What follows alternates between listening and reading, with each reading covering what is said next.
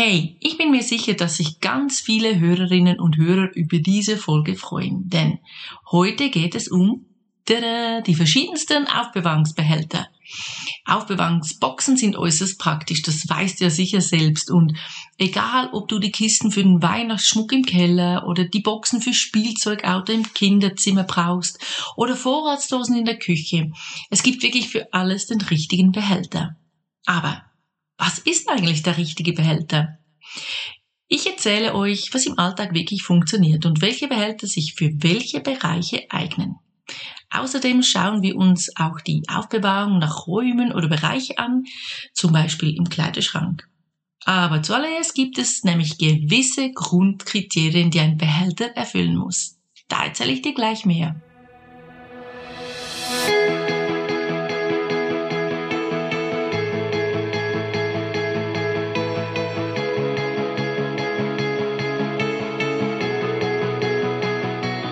Hallo und herzlich willkommen zum Podcast rund um das Thema Ordnungsbusiness. Mein Name ist Martina Frischknecht und als Frau Ordnung arbeite ich seit 2014 selbstständig als Ordnungscoach. Weil ich diesen tollen Beruf liebe, gebe ich mein Wissen und meine Erfahrungen in der Ausbildung zum zertifizierten Ordnungscoach FO gerne weiter. Und hier in diesem Podcast erzähle ich dir aus meinem Alltag als Ordnungscoach und wie ich mein Business aufgebaut habe. Du erfährst wichtige Infos über den Aufbau deiner Selbstständigkeit als Ordnungscoach, aber auch für deine Ordnung zu Hause. Also bleib dran, ich wünsche dir viel Spaß.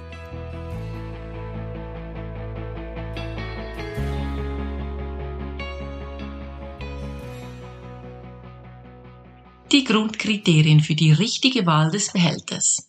Es nützt nämlich nichts, wenn du bei deiner Freundin eine mega hübsche Box siehst und diese ebenfalls kaufst, obwohl dein Wandschrank weniger tief ist oder dein Keller feucht oder das Regal im Kinderzimmer breiter als bei deiner Freundin.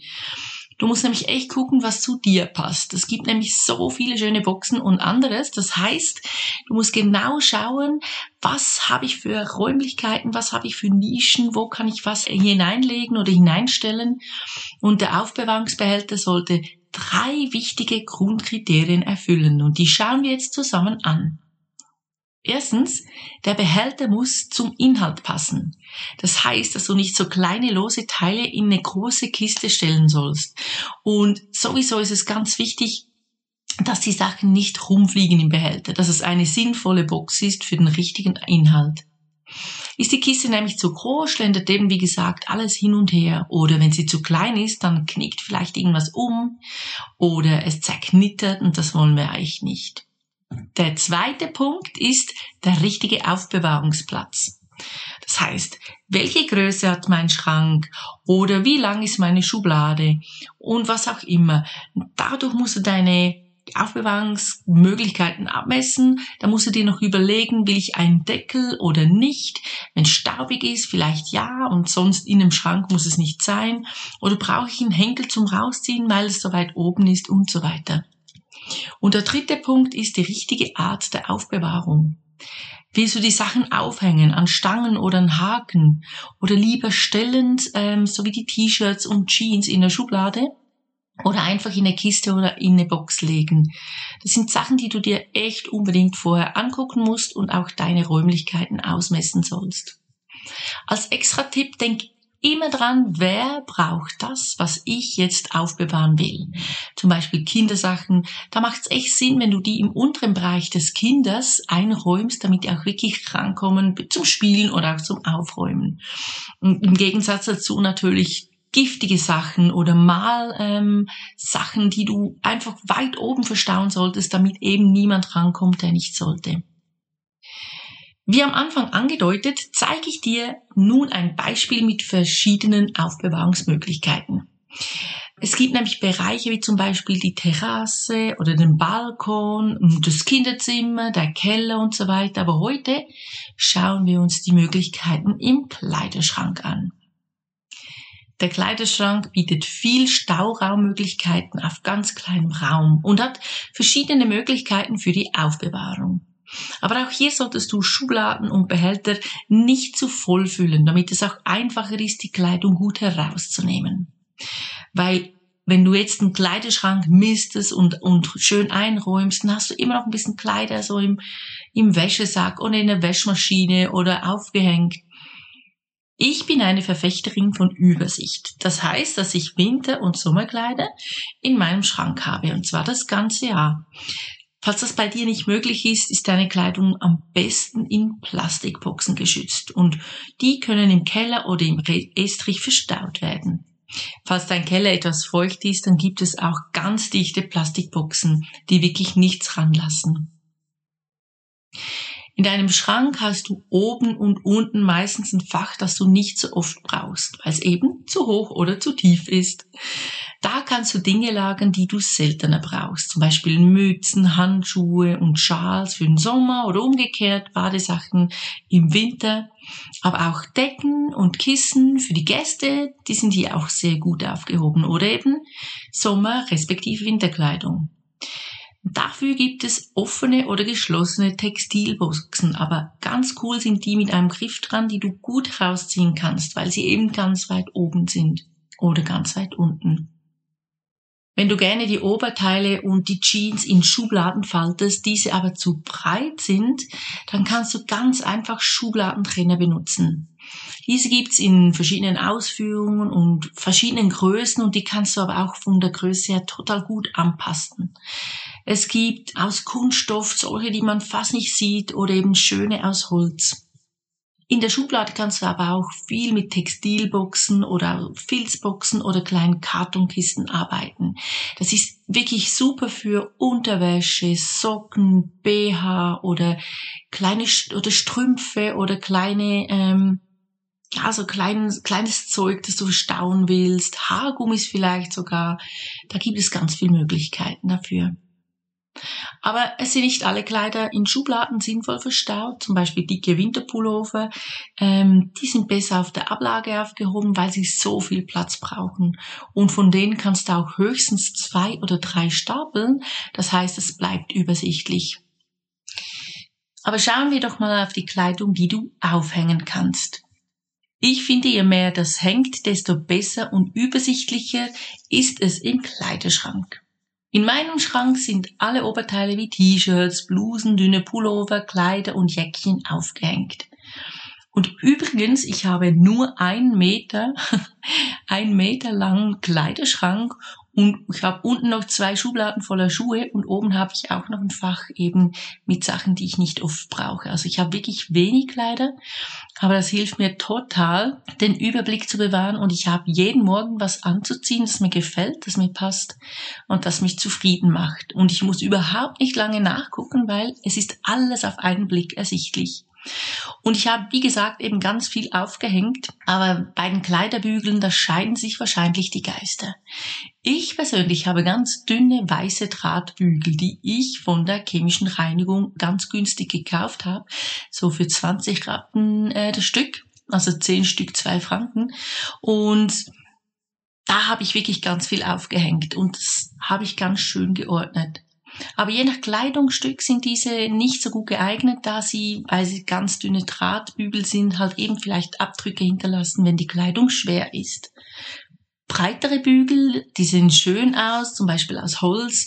Darauf kannst du Blusen, T-Shirts, dünne Pullis, aber auch Röcke, Kleider, Hosen, Hemden und Anzüge aufhängen. Es gibt aber auch Kunststoffbügel, die das Rutschen verhindern oder gepolsterte, um Kanten zu vermeiden. Für Krawatten, Gürtel und Tücher gibt es so ganz spezielle Bügel, die du auch platzsparend aufhängen kannst. Du kannst die Sachen aber auch, äh, eben Krawatten, Gürtel und Tücher, die kannst du auch rollen oder falten, verstauen oder im Extraplatz. Und das kommt jetzt gerade mein nächster Tipp. Du hast ganz viel Extraplätze, die du ausnutzen kannst in deinem Schrank. Zum Beispiel die Schranktür eignen sich bestens für die Aufbewahrung von Krawatten, Ketten, Tüchern, Gürtel und anderen Accessoires. Du kannst auf der Innenseite so ein kleines, so eine kleine Vorhangschiene anbringen oder Kleiderhaken, wo du das Ganze aufhängen kannst. Und wenn dich das stört, wenn das so ein bisschen klimpert beim Aufmachen, dann kannst du das einfach unten noch mit einem Filz ankleben oder ausstatten und dann hörst du auch nichts mehr. Es gibt natürlich auch diese Stangen auf der Seite. Da kannst du zum Beispiel deine getragenen Kleider aufhängen oder Sachen zum Auslüften oder Aushängen. Das sind alles so kleine Extraplätze. Ich komme gerne nochmal zu den Schubladen zurück. Ich liebe Schubladen. Ich finde, das sieht so, das hat so viel Potenzial. Man kann so viel verstauen und unterbringen, ganz viele verschiedene Möglichkeiten. Hosen, Pullis, Unterwäsche, Socken, äh, Pyjamas und Sportsachen sind in der Schublade perfekt verstaut.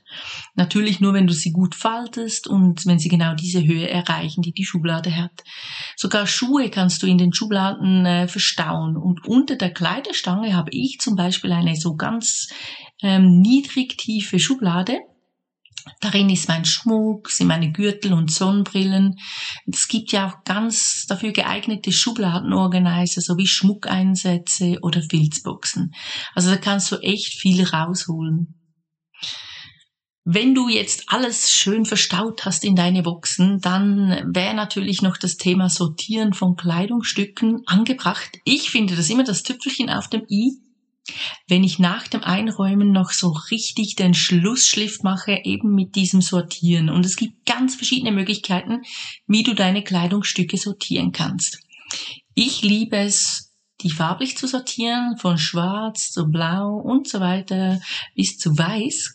Der ganze Regenbogen sieht man dann in meinem Kleiderschrank oder du kannst auch nach Größe sortieren, also von langen Kleidern bis zu kurzen Rücken, einfach so, dass es eine Schräge gibt im Kleiderschrank. Oder du kannst sortieren, zum Beispiel auf der Kleiderstange nach Hosen, nach Rücken, nach Blusen und so weiter. Oder du kannst zum Beispiel alle ähm, Casual-Sachen sortieren oder auf eine Seite und die Business-Sachen auf die anderen Seite. Also es gibt so viel coole Sachen, ähm, je nachdem, was dir gefällt oder was für dich passt. Also da ganz viele Möglichkeiten. Ich will noch ganz kurz auf den offenen Kleiderschrank oder das Ankleidezimmer zurückkommen.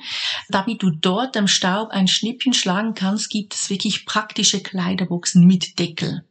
Also auch sogar durchsichtige Boxen machen dort Sinn, vor allem weiter oben, damit du gleich siehst, was sich darin befindet. Aber auch hier sind Schubladen eine super perfekte Lösung, finde ich. Du kannst auch einfach einen Schrank reinstellen und die Türen abmontieren oder gar nicht montieren und dann hast du auch schon so einen offenen Kleiderschrank.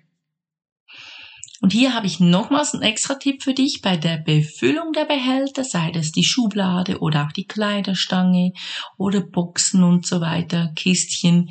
Guck einfach immer, dass es höchstens drei Viertel oder zwei Drittel gefüllt ist, so dass es immer noch ein bisschen Platz hat. Genau weil eben noch Sachen dazukommen können oder wenn vielleicht kaufst du wieder mal was oder hast du wieder mal was äh, vererbt bekommen und dann ähm, ist es echt blöd, wenn du dann genau nicht mehr Platz hast für das Teil. Und es hilft dir auch, dass du die Kleider besser rausnehmen kannst.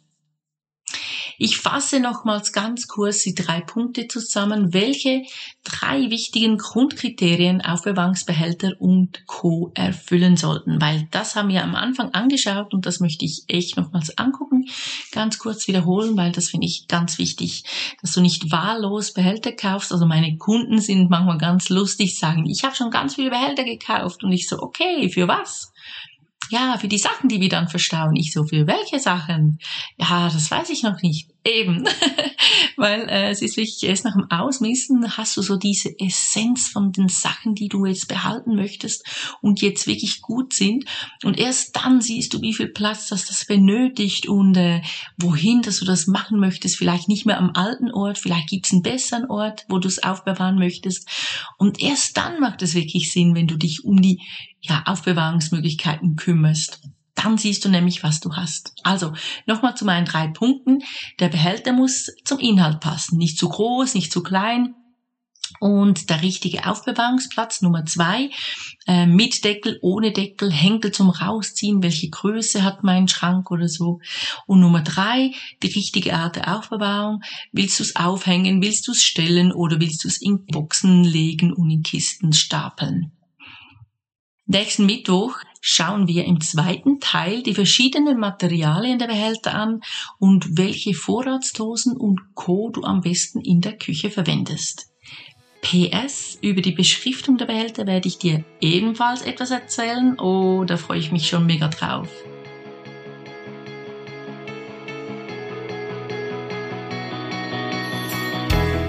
Hey, so schön, dass du dabei warst und ich freue mich aufs nächste Mal und natürlich auch wieder auf dich, wenn du dabei sein willst.